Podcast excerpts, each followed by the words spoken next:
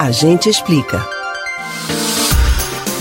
Quando um amigo se mostra triste ou incomodado com a situação, como você reage? Pede para que ele pense pelo lado positivo ou então que deixe para lá? A sua intenção é fazer com que a pessoa se sinta melhor. Mas você sabia que alguns conselhos podem causar um efeito chamado positividade tóxica? A gente explica. As emoções são respostas mentais e fisiológicas a situações e acontecimentos.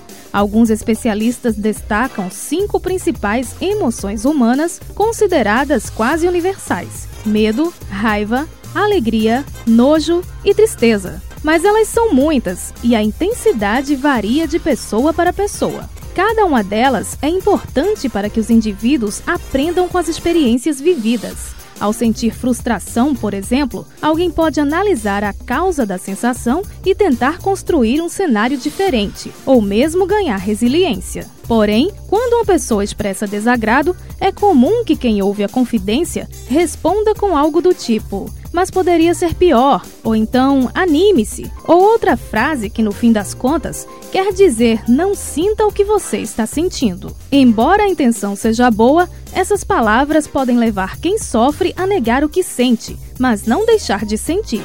É isso que se chama de positividade tóxica. Não é o mesmo que otimismo nem demonstração de apoio. A positividade tóxica é impor a si mesmo ou aos outros um estado emocional que não é real, buscando aparentar felicidade inabalável ou perfeição. Isso ocorre inclusive nas redes sociais, onde a prática se realimenta colocando o bem-estar como um patamar constante. Mas fingir que a emoção vista como negativa não existe, além de não ajudar a resolver o motivo, pode prejudicar a saúde. Psicólogos explicam que emoções reprimidas são somatizadas, ou seja, afetam o corpo na forma de doenças. As consequências vão desde alterações na pele até irritações intestinais. Então, para superar as emoções que incomodam, é preciso primeiro assumi-las e entendê-las. E para ajudar um amigo nesse processo, as dicas são: se oferecer para encontrar uma solução junto com ele, dizer o que você entende da situação que ele apresentou ou simplesmente se colocar à disposição para ouvi-lo.